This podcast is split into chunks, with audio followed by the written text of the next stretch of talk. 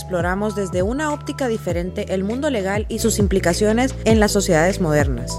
Este podcast es producido por Todo Legal y Medios Modernos. Todo Legal es una compañía de tecnología, datos y derecho. Puedes conocer de sus herramientas de investigación y monitoreo legal en www.todolegal.app.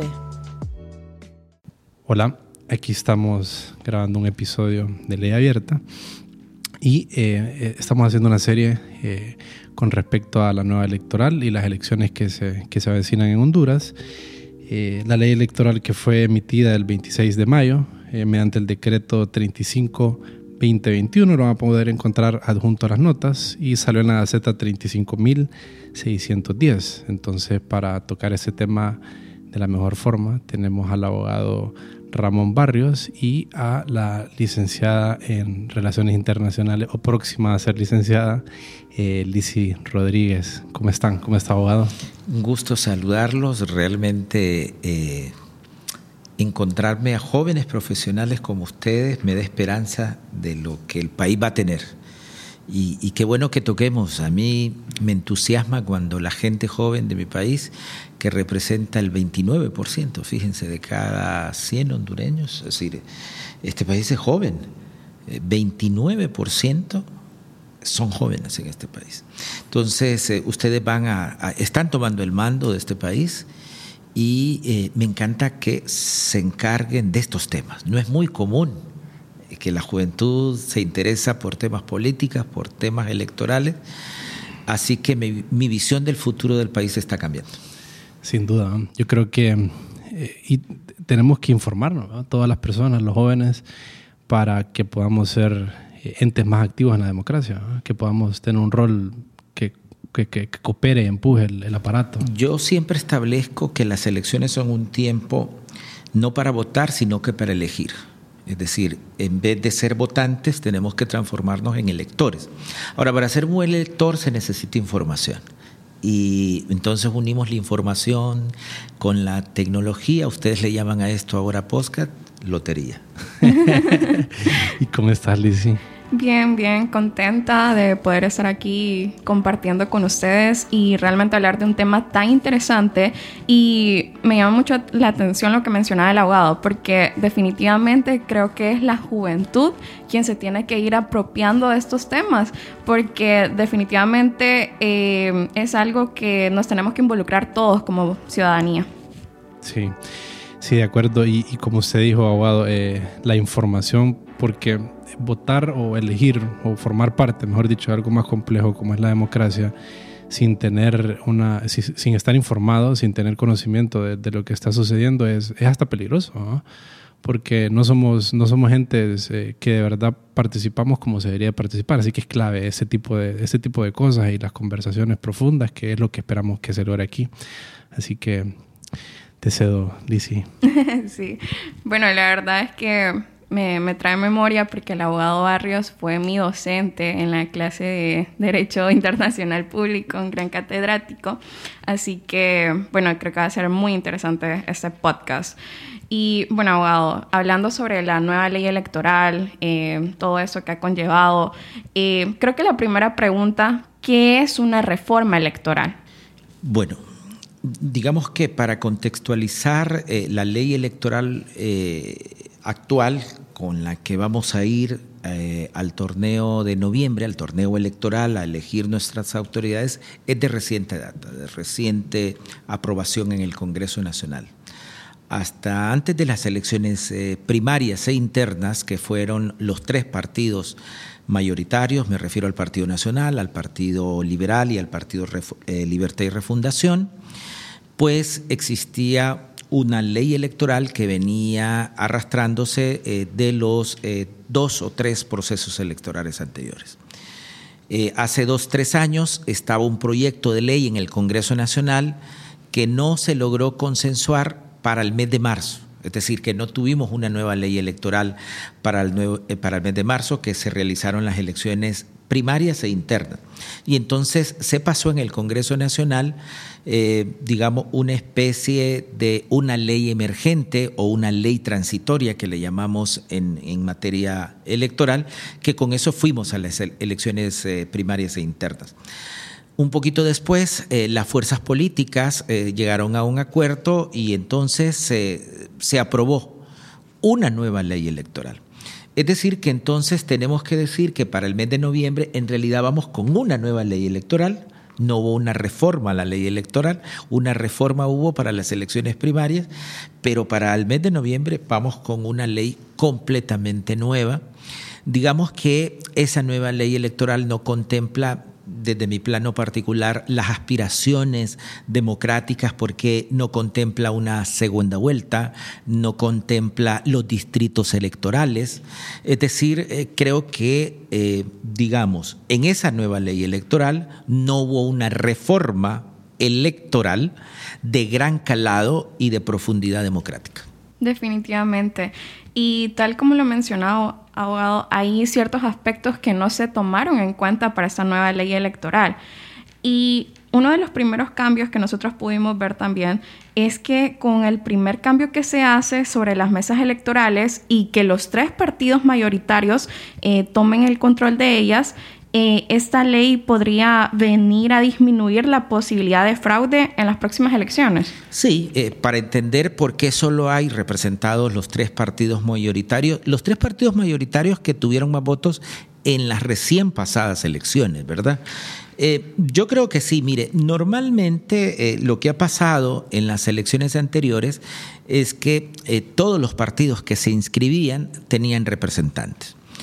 Lo que pasa que eh, a, pesar de que el Partido Liberal y el Partido Nacional y el Partido Libertad y Refundación eh, han sido tradicionalmente en la última década los partidos que han tenido mayor eh, cantidad de votos, pues la ley contemplaba y le daba un trato igualitario a todos los partidos que se inscribían para las elecciones.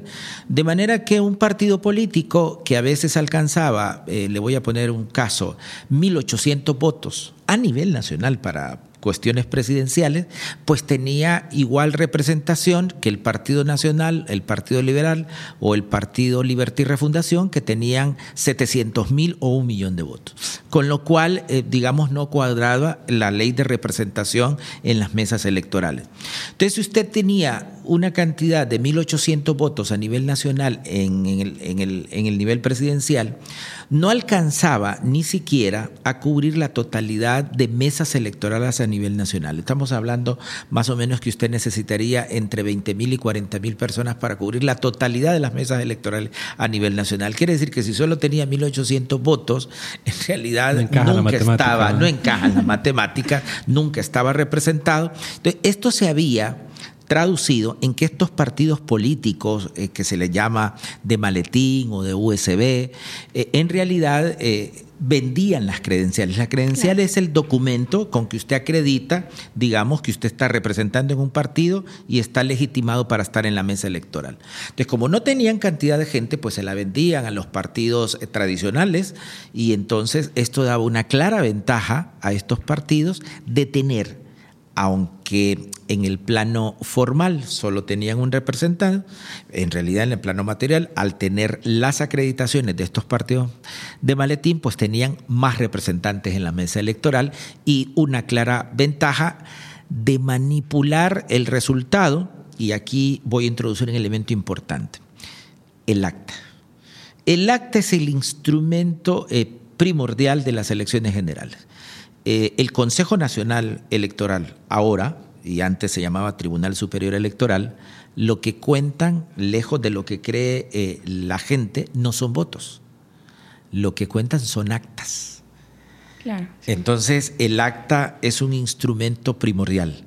Y entonces, cuando usted tiene más representantes en una mesa electoral, pues tiene mayor posibilidades de manipular el acta de manipular el resultado que transmite, en este caso el Consejo Nacional Electoral, que puede determinar la diferencia entre alcanzar, por ejemplo, la presidencia de la República o no. En la última elección, en el año 2017, resultado que se cayó el sistema cuando un presidente iba en clara ventaja de más de 6%, pero cuando se cayó el sistema, por primera vez se cayó una cantidad increíble de veces, pues eh, el resultado no fue mayor de 50 mil votos, es decir, unas 2.000, 3.000 actas. Entonces, para que vea usted la importancia eh, del acta y de la representación en la mesa electoral. Qué, qué importante lo que menciona, eh, haciendo memoria ahorita. recordaba que en las elecciones de marzo tuve la oportunidad de ser observadora acá y miraba que en las actas muchas veces, claro, las personas estaban contando los votos, pero no coincidían de pronto con eh, la cantidad de, votos que recibieron en la mañana y cuando ya se está finalizando y estaban, los volvían a contar y todo, pero en la acta hacían muchos cambios y a mí en lo personal sí me, me sorprendía y sí miraba que lo, lo más cuidadoso es el acta.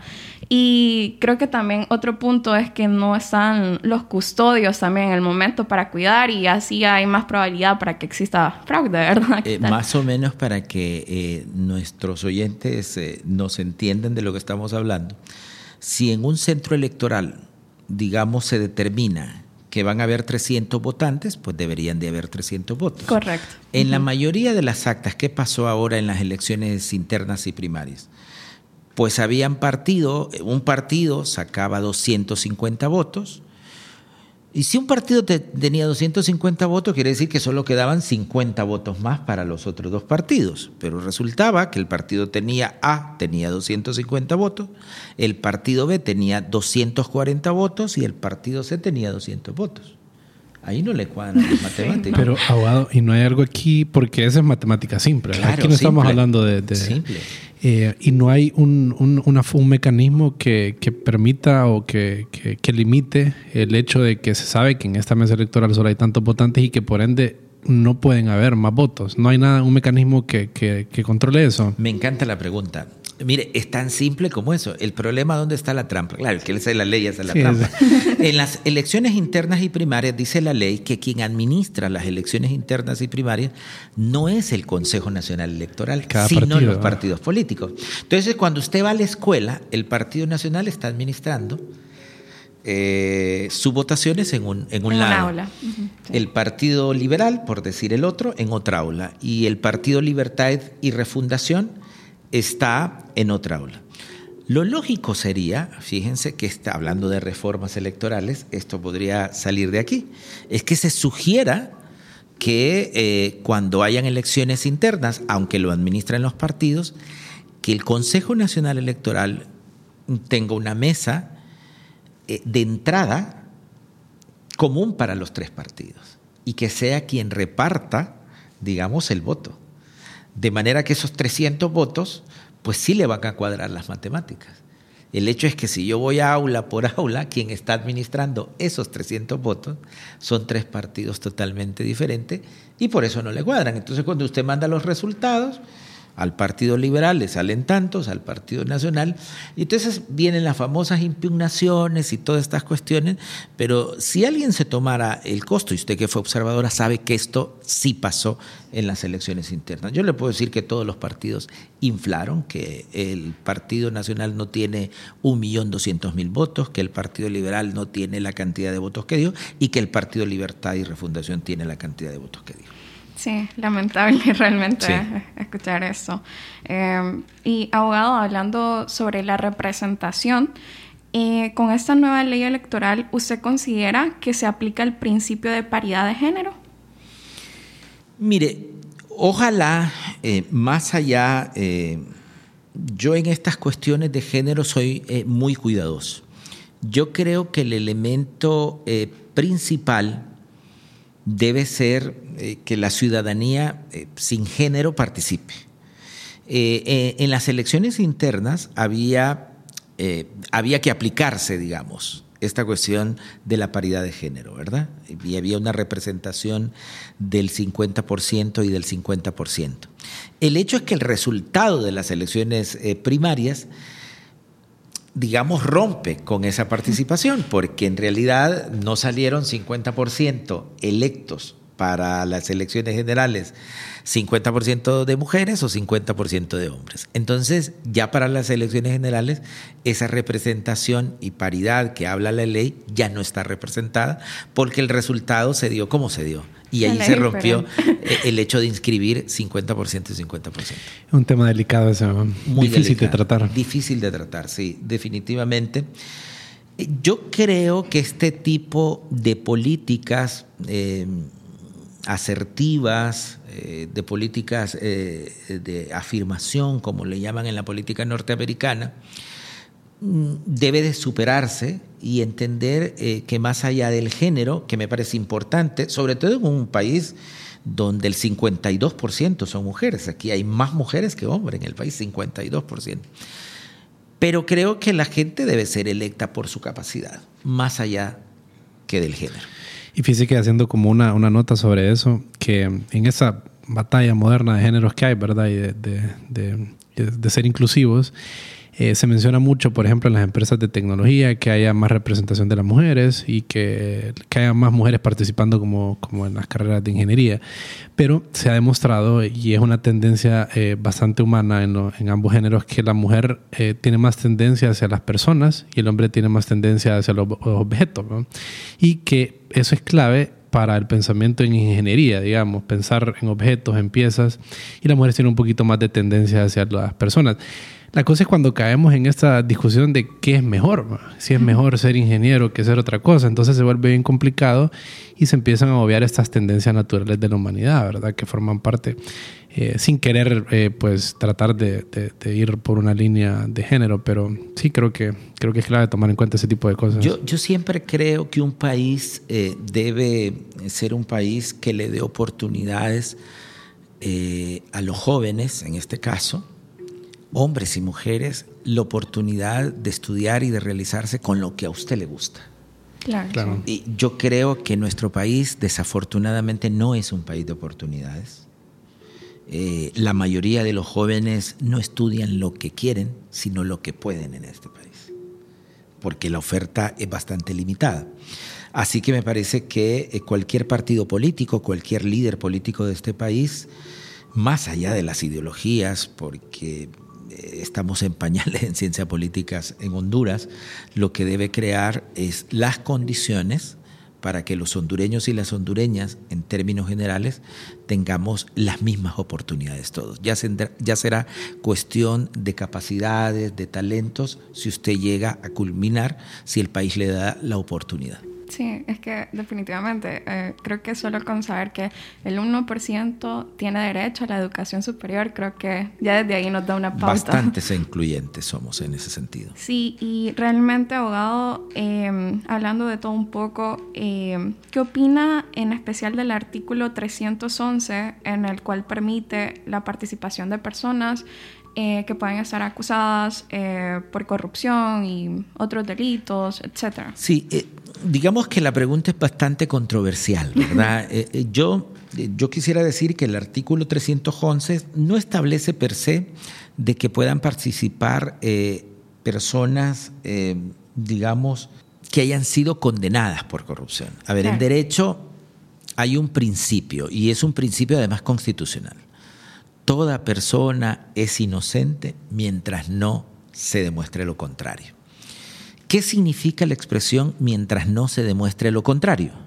Quiere decir que para la Constitución y para la ley usted es inocente, aunque tenga una acusación.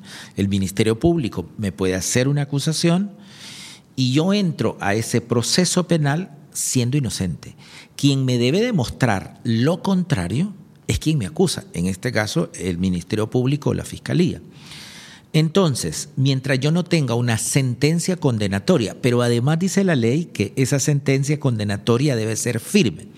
¿Qué significa la palabra firme en derecho penal? Significa que usted, aunque haya sido condenada en un proceso penal en una instancia y si usted tiene pendientes recursos de apelación, en este caso de casación en Honduras, pues aunque usted tenga una sentencia condenatoria, no ha sido vencido totalmente. Y si no ha sido vencido totalmente, su estado de inocencia no ha sido, digamos, eh, trastocado por lo tanto sigo siendo inocente. Entonces, a mí me parece que aunque usted tenga una acusación, sigue siendo inocente y no se puede quebrar ese principio constitucional. Yo creo que me parece que es correcto lo que establece la ley porque además es el due process of law de los Estados Unidos, en iguales términos está en los Estados Unidos. El hecho que usted tenga una denuncia o una acusación por corrupción no quiere decir que inmediatamente está condenado. Porque puede suceder que usted sea una candidata a diputada o alcaldesa de la ciudad o una candidata a la presidencia de la República y yo simplemente por obstaculizar su llegada a ese puesto público presente una acusación por corrupción. Entonces, mal haría el sistema en excluirla simplemente con una acusación. Entonces, lo que la ley establece es que en realidad solamente va a ser separada cuando esa acusación se materializa en una sentencia definitiva donde la condenan por corrupción y además es firme. Que es muy interesante. Es sumamente interesante, no es fácil digamos, de digerir eh, el derecho, ¿verdad? Porque, eh, es decir, hay, hay casos evidentes eh, en el país de personas que han sido condenadas en otro país y entonces aquí entraríamos en discusión si esa sentencia condenatoria en otro país es aplicable en Honduras. Eh, eh, podríamos entrar en casos particulares y entrar en discusión. Eh, lo que la ley establece es que solo se puede excluir un candidato eh, a un puesto de cargo de elección popular si tiene una sentencia condenatoria firme y no una acusación o denuncia. Sí, sí, sí, los juegos de la democracia. Los juegos de la democracia. Abogado, y una consulta. No sé si usted tiene presente el, certificado, el, acuerdo, eh, déjeme revisarlo, 28-2021, en el que básicamente se aprueba dice así, eh, se aprueba el reglamento, el reglamento para inscripción de candidatos postulados a cargos de elección popular por los partidos políticos que no participaron en el proceso electoral. Este salió recientemente, hace en la Z del, 19 de junio. ¿Qué piensa de eso? De que se reglamente esa parte. Sí. Mire, yo, digo que lo ideal siempre es que todos los partidos escojan a sus candidatos, digamos, en procesos electorales internos, como pasó con los tres partidos tradicionales. Bueno, pero como es una cuestión interna, cada partido político escoge a sus candidatos de la manera que cree que es más adecuado, ¿no? Yo creo que había que reglamentar esa parte porque no estaba reglamentado, es decir, eh, cómo va a escoger un partido político a sus, a sus candidatos si es que no fueron a elecciones internas si la militancia y los simpatizantes de ese partido político no se les da la oportunidad de escoger a sus representantes. Eh, allí se reglamentó que se puede hacer en asambleas, por ejemplo, donde asistan los ciudadanos y hagan, digamos, un reglamento para esa asamblea en particular y puedan elegirlos. Ahora, la cuestión es si en la práctica yo le puedo decir que sucedió con uno de los partidos y de un candidato que tiene mucha aceptación, pero las denuncias y los recursos que están presentados ahorita en el Consejo Nacional Electoral es que no se hicieron asambleas y que no se hicieron asambleas y que, digamos, una cúpula o el mismo candidato designó a las personas, digamos, eh, por su afinidad, no sé, o por su predilección, y en otros lados muchos militantes hicieron asamblea y los que salieron de esa asamblea no fueron, digamos, reconocidos por el candidato presidencial y no fueron los que fueron inscritos. De manera que tenemos todos esos recursos que se van a determinar en el Consejo Nacional Electoral. Lo ideal es que debería de obligarse, y estas son, hablando de reformas electorales, que todos los partidos en igual de condiciones, eh, sus candidatos sean electos en elecciones internas. Sí, la verdad que, bueno, muy interesante. Y eh, también, abogado, en la nueva ley electoral se contempla que algunas medidas para evitar la doble votación, vimos que en el proceso pasado pasó mucho de esto, eh, se ha permitido que exista la huella electrónica. ¿Cree que sea posible que esto esté listo para noviembre? Yo quisiera eh, que esto pasara. A mí me parece que sería un avance. Mire, el fraude electoral, eh, digamos, tiene varios pisos. Em, un primer piso es lo que ustedes eh, me preguntaban y, los felicito. El primer piso es la representación en las mesas electorales.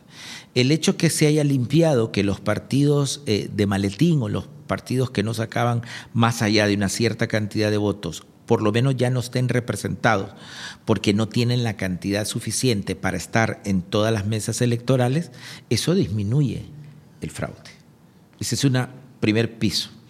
El segundo piso, fíjense qué interesante, es que se haya depurado de alguna manera el censo electoral. Para darles un dato, el, nuevo Registro Nacional de las Personas, con la nueva tarjeta de identidad, ha depurado entre 800 mil y 1.500.000 hondureños que votaron en las elecciones del 2017 y que ya no van a poder votar. Está hablando de usted de alrededor eh, promedio de un millón de votos que ya no iban a entrar e iban a entrar si no se hubiese depurado. Entonces ahí vamos con dos niveles, digamos, de depuración para evitar el fraude. El tercer nivel es lo que usted me pregunta la doble gente que puede votar dos veces en dos mesas electorales. Entonces, a mí me parece que la propuesta eh, eh, es buena, además está en la nueva ley electoral. Lo que pasa es que tenemos ahora que hay una discusión en el Congreso Nacional donde no se le quiere al Consejo Nacional Electoral aprobar el presupuesto para la compra eh, de los lectores de huella digital. Y todo parece indicar, hasta el día de hoy en que estamos grabando este programa, no se ha aprobado en el Congreso Nacional el presupuesto. Y los tiempos señalan que para final de este mes de julio ya tuvieran que eh, haberse presentado las licitaciones y las oferentes eh, de las empresas eh, que van a prestar este servicio. Pero si no hay presupuesto, pues eh, no vamos a salir con eso.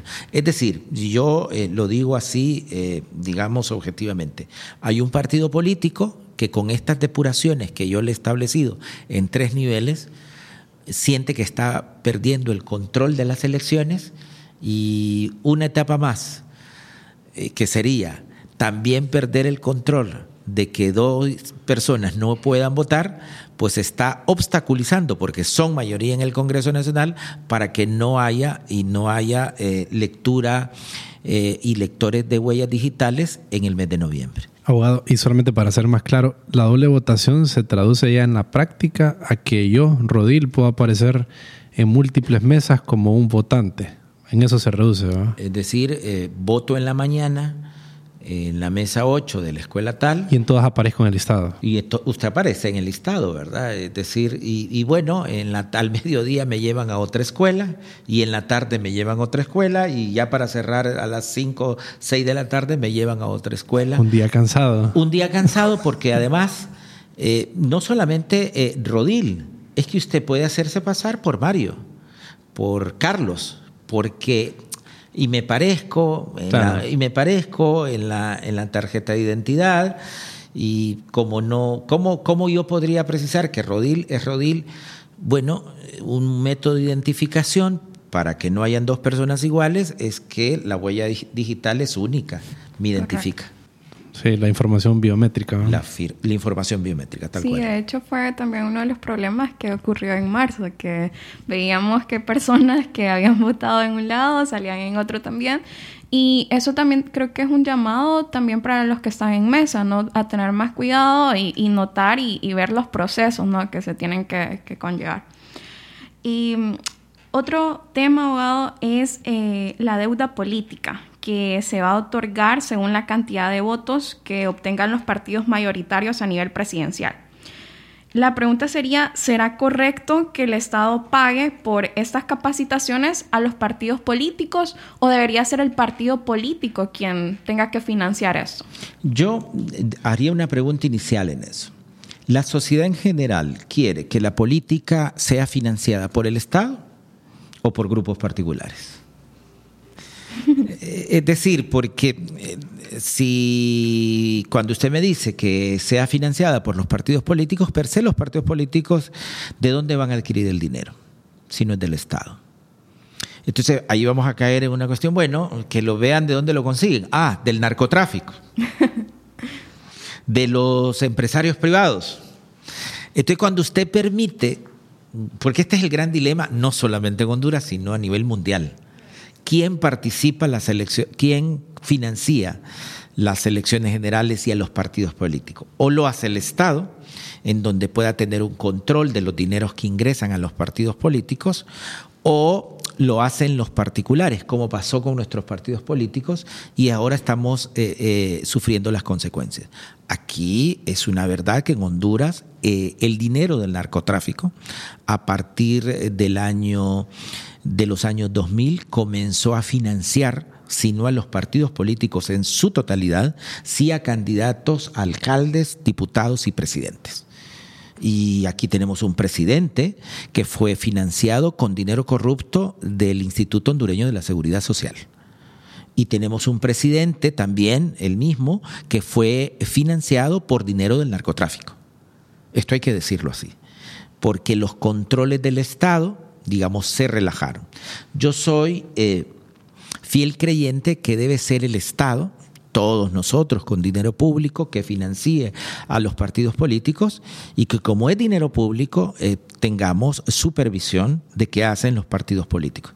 Yo tengo mis dudas, eh, como en los Estados Unidos, donde se permite, por ejemplo, a los partidos políticos que la empresa privada pueda financiar y hacer sus aportaciones, porque esto origina que las empresas eh, privadas que tienen mucho más dinero pongan congresistas y senadores y que estos lobbies en particular se traduzcan en leyes que favorecen a estas empresas y empresarios privados. Entonces, eh, más allá de la pregunta que usted me dice, yo creo que aquí tenemos que discutir eh, que como sociedad, que como ciudadanos y ciudadanas, digamos, ¿quién deseamos que financie los partidos políticos? ¿El dinero público o el dinero privado? Sí, sí, sí. Creo que esa es una muy buena, es un tema de discusión bastante bueno. Y, por ejemplo, sé que en algunos estados de Estados Unidos se está experimentando con, eh, aportaciones bastante reducidas a los candidatos, que me parece una, salida buena, ¿verdad? Que sea eh, financiada de forma privada, pero con, con límites. Con límites. Por otro lado, también creo que en los estados pues su, su, su, dinámica democrática está estructurada para, para esto de que en realidad los intereses sean los que se muevan, ¿verdad? Y el lobbying y los grandes capitales modifiquen las leyes y para que pues siga esa maquinaria económica. Tal vez les ha funcionado, tal vez no. La pregunta aquí es qué queremos nosotros, ¿verdad? Y ahora, una consulta, abogado, con respecto a, la deuda pública y esto, a la deuda política. ¿Hay alguna vigilancia, que creo que usted lo mencionó ahorita, con respecto a cómo se debe de administrar ese dinero que el Estado le entrega a los partidos políticos o no hay ninguna reglamentación al respecto? Digamos que eh, eh, en, el en el texto legal existe la ley de política limpia, la ley de financiación de los partidos políticos. Es decir, por leyes en Honduras digamos, no, vamos a discutir. No nos faltan leyes. No nos faltan leyes. Yo creo que el problema de Honduras no es una cuestión de leyes ni de constitución, ¿verdad? Es una cuestión de aplicación. Entonces, a mí me parece que el problema del país, más allá de las leyes, es el problema de la, de la aplicación y un problema eh, cultural y ético. Eh, yo creo que por ahí va la cuestión. Y en ese sentido, eh, supongamos que, que hay una, una, una mala práctica de un partido con respecto a estas leyes y cómo están administrando ese dinero que recibieron de, la deuda política, ¿cuál sería la instancia a la que, quién podría recurrir a una instancia para que se revise cómo se está administrando el dinero que se obtuvo de una deuda política? ¿Sería entre el CNE y cualquier ciudadano el que lo podría hacer? Sí, eh, mire, al, CNE, pero además una ley de información pública. Usted tiene acceso, los ciudadanos tenemos acceso a la información pública y podemos solicitarla. Eh, eh, de hecho, este podría ser un, buen programa. ¿verdad? ¿En qué consiste la ley de acceso a la información pública? Muy poca gente hace y utiliza eh, esta herramienta que es eh, primordial. usted puede saber cuánto gana un funcionario público, eh, usted puede saber en qué se gastan el dinero público en los diferentes ministerios.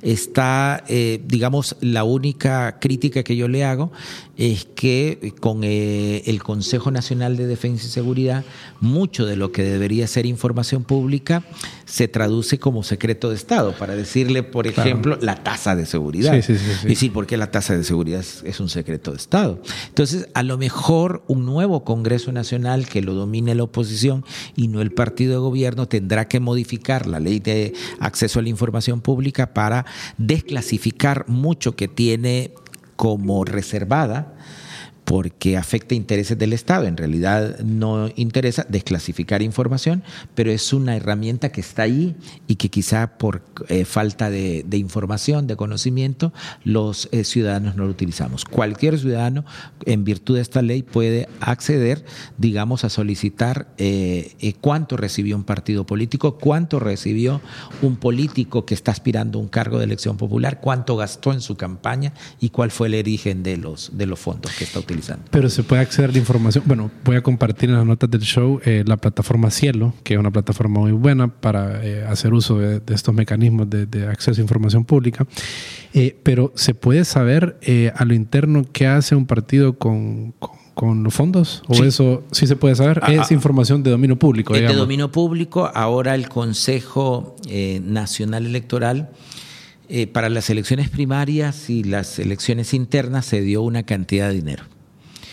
Y hace 15 días el Consejo Nacional Electoral acaba de dar el informe eh, eh, cómo gastó cada uno de los eh, partidos políticos. En términos generales, que le, puedo decir que el Partido Liberal, por ejemplo, está sujeto a un reparo porque no pueden justificar digamos, los dineros que se le dieron para las elecciones internas y primarias. El Partido Nacional se le ha dado 15 días para que no para que completen la información porque digamos les falta justificar una cantidad de dinero. Y el Partido Libertad y Refundación más bien pudo justificar y se le va a devolver dinero porque no lo gastó absolutamente todo. Eso es muy bueno, eso es muy bueno que sepamos qué se está haciendo con el dinero público. Seguramente yo digo que los otros dos partidos van a terminar justificándolo. Hay errores de procedimiento, de facturas que no calzan o de gastos que no eran precisamente porque el dinero que se dio es sobre algo que usted me preguntó, para la capacitación.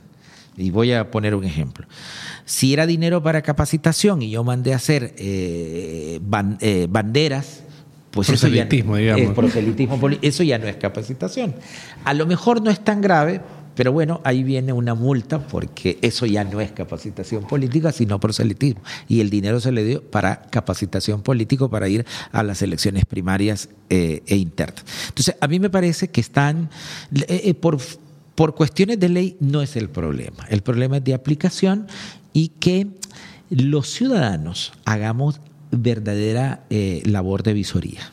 Es importante que los partidos políticos, que los funcionarios sepan que los ciudadanos estamos haciendo labor de auditoría, que sepan que los estamos viendo, que sepan que estamos organizaciones, individuos en particular, hombres, mujeres, jóvenes, eh, supervisándoles, haciendo la auditoría de cada lempira público que gastan. Claro. Es que ese es el rol de la ciudadanía. Ese es el rol de la ciudadanía. Es un deber que tenemos que hacer. Y deber, obligación, derecho, es un derecho también, ¿verdad? El derecho del ciudadano no es solamente votar. No. Eh, es, más. Ya, ya, lo elegí, ya le entregué mi concepto de soberanía a usted para que me represente, pero usted me tiene que dar, eh, digamos, cuenta de qué hace con el dinero público. Y esa labor los ciudadanos eh, no lo hacemos, por lo menos en Honduras. Sí, lastimosamente no. De hecho, creo que nosotros también tenemos derecho de ir a observar el proceso del conteo. Y muchas veces yo creo que hasta desconocemos de ese derecho. En lo personal yo no lo sabía hasta el año pasado y me puse a pensar, wow, entonces cualquier ciudadano puede venir, entrar y estar viendo aquí, eh, quien, ver todo el proceso, pero no lo hacemos, o sea, estamos en nuestras casas esperando ver solo el resultado y ya. La ley establece que los conteos se hacen de forma pública. Correcto. Es decir, que cualquier, y esa es una labor de auditoría. Exacto. Es decir, lo público no es para que la gente chambree y se informe, no, es para que diga, bueno, el dinero mío que no son 10 pesos lo que se están gastando, eh, son muchos millones de lempiras que se gastan en las elecciones generales, voy a ir a hacer labor de auditoría para saber eh, en el escrutinio si se cuentan los votos, si mi voto cuenta realmente o, si solo habían 300 votos y resulta que en el acta salen 900, hay algo que no cuadra, ¿verdad? Sí, definitivamente. Y bueno, abogado, viendo, bueno, hemos hablado de todo un poco y realmente con esta nueva ley electoral me gustaría preguntarle cómo mira el panorama para noviembre. Eh, me preocupa eh, que no se le esté dando las herramientas al Consejo Nacional Electoral, cuando digo herramientas, el presupuesto, para tres cosas importantes que ha solicitado. Número uno, el presupuesto para eh, el lector de huellas digitales que lo hemos comentado. Esto es, a mí me parece muy importante. El otro dinero es para unas famosas tablets. Digamos que eso si yo fuera congresista lo pudiéramos discutir. Es bastante discutible esto del uso de la tecnología en seis meses. Pero bueno, ahí está. El Consejo Nacional Electoral está pidiendo unos millones de lempiras para que cada mes electoral tenga una tablet y pueda remitir, además del acta física, una acta electrónica que llegue más rápido al Consejo Nacional Electoral para que el sistema eh, de transmisión de resultados rápidos se tenga en cuestión de horas. Entonces el presupuesto se está pidiendo para lector de huellas, para contratar a la empresa que va a transmitir los resultados y para las famosas eh, tablets. Y en el Congreso siento que están cuestionando para qué quieren las tablets o no. La labor de los legisladores, eh, según el artículo 205 del Congreso Nacional, es aprobar o improbar los presupuestos. O usted me aprueba el presupuesto que yo le estoy solicitando como entidad del Estado o me lo imprueba. Pero no puede cuestionar que voy a hacer eso porque esa es la labor propia de la entidad. La ley electoral establece que quien dirige el proceso electoral es el Consejo Nacional Electoral y en esa labor ellos determinan cómo van a llevar el proceso. De manera que en este momento el Congreso Nacional eh, va a aprobar un presupuesto y se pone a cuestionar si son viables o no las tablets. Ese celo por el dinero público no se tuvo cuando de manera eh, fast track se dieron 48 millones de dólares, por ejemplo, para compra de hospitales. Y en 24 horas se aprobaron aproximadamente 1.300 millones de lempiras para comprar ocho hospitales sin un contrato de respaldo. Aquí tenemos una doble moral. Eh, entonces, eh, estoy preocupado eh, porque si el Consejo Nacional Electoral no tiene las herramientas necesarias, en el 20 de noviembre no vamos a poder pedir los resultados de transparencia, de legalidad, de, legitimidad que esperamos todos los hondureños, independientemente de quién sea el presidente o la presidenta. Lo que nosotros los hondureños queremos es que mi voto cuente, que sea, eh, digamos, contado y que al final sume y que no sea burlado eh, por las trampas eh, que los partidos o individuos en particular puedan tener en las mesas electorales. Definitivamente que ese es el anhelo de todos, creo yo, que nuestro voto valga la pena. Y bueno, hemos venido hablando sobre el control de las mesas, la deuda política, principios de paridad de género, huella electrónica, entre otros. Y ya para ir finalizando, abogado, ¿qué mensaje le dejaría a la ciudadanía? Bueno, eh, al, principio eh, comencé diciendo yo que de los 10 millones de hondureños, este país es joven, bastante joven. El promedio de edad eh, de entre el 82 y 84% son 29 años. Es una cuestión increíble. digamos, este será uno de los países más jóvenes de América Latina. Estoy hablando de gente entre 18 y 36 años. Es decir, eso representa el 29% de la población hondureña. Y esa gente, eh, eh, la gente que está entre 18 y 36 años, es la gente en este país que no es eh, ni militante de un partido político o no simpatiza de manera pública con un partido político. Son los famosos indecisos e independientes. Esto representa más o menos del universo de gente que va a votar alrededor del 30 al 40%. Es decir, que las próximas elecciones generales, estos indecisos, estos independientes que están entre 18 y 36 años de edad, pueden decidir eh, el futuro del país. Mal harían en ser indiferentes.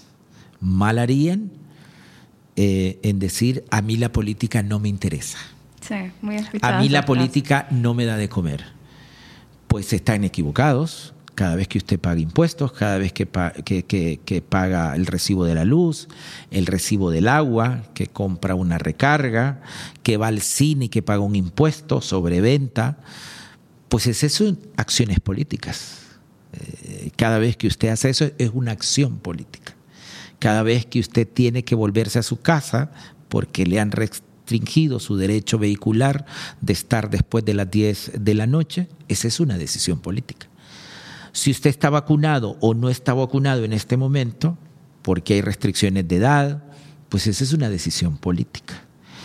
Eh, eh, es decir, que toda su actuación como ciudadano en este país son decisiones políticas no confundir eh, la política con la política partidista. A lo mejor a usted no le interesa la política partidista, pero en noviembre tiene un deber, un derecho de decidir quiénes son las personas que van a decidir lo que hace con su dinero público. Yo siempre en la universidad le digo a mis alumnos, si usted eh, gana un sueldo, se lo diera a cualquier persona, y, no le pediría cuentas de qué hace con su dinero, si el dinero cuesta ganárselo, ¿no? Entonces, vaya a votar, vaya a votar por la persona que usted, hombre o mujer, crea que debe administrar su dinero público, debe representar su futuro político en el Congreso Nacional o debe administrar la justicia, impartirla, porque en algún momento todos nosotros podemos estar frente a la acción de la ley para que se nos aplique. Eh, cuando hacemos nuestra declaración de impuestos, pues estamos frente a la ley y se nos va a aplicar la ley. Así que no podemos ser eh, indiferentes a la, participación cívica. Y em, último dato, el último presidente del país pero los eh, últimos presidentes de la década no ha sido una excepción, se han electo alrededor entre 35, 30, 35, 36% de la población. De cada 100 hondureños, 30% han decidido quién es el presidente. Quiere decir que queda un 70% que no decide. Es decir, entonces que el presidente de la República en realidad solo representa a 30 personas de cada 100 hondureños. Eso hace que el presidente no represente la mayoría y eso hace que no tenga legitimidad por parte de la mayoría.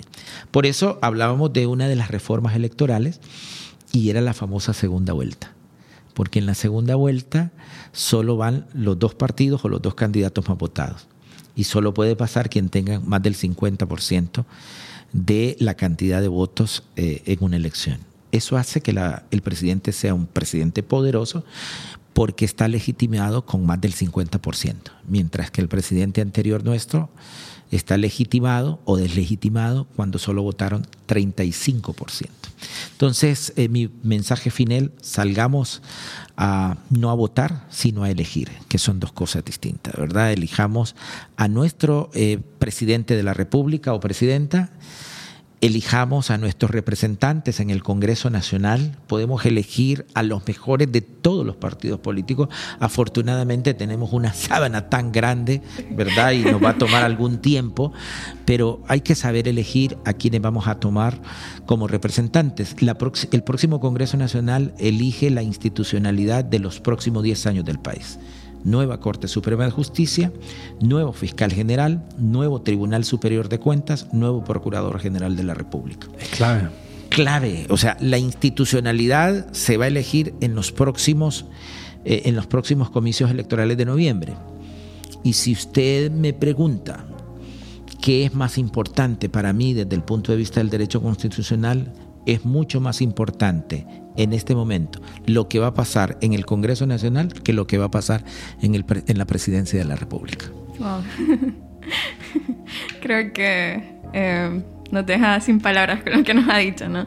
Ha sido una plática muy amena, definitivamente muy enriquecedora y esperamos eh, hayan disfrutado y esperamos les guste.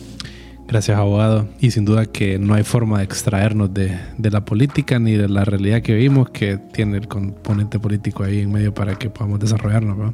Así que muchas gracias. Feliz muy día. Honrado, muy honrado con la invitación. No, muchísimas gracias, abogado. Un gusto.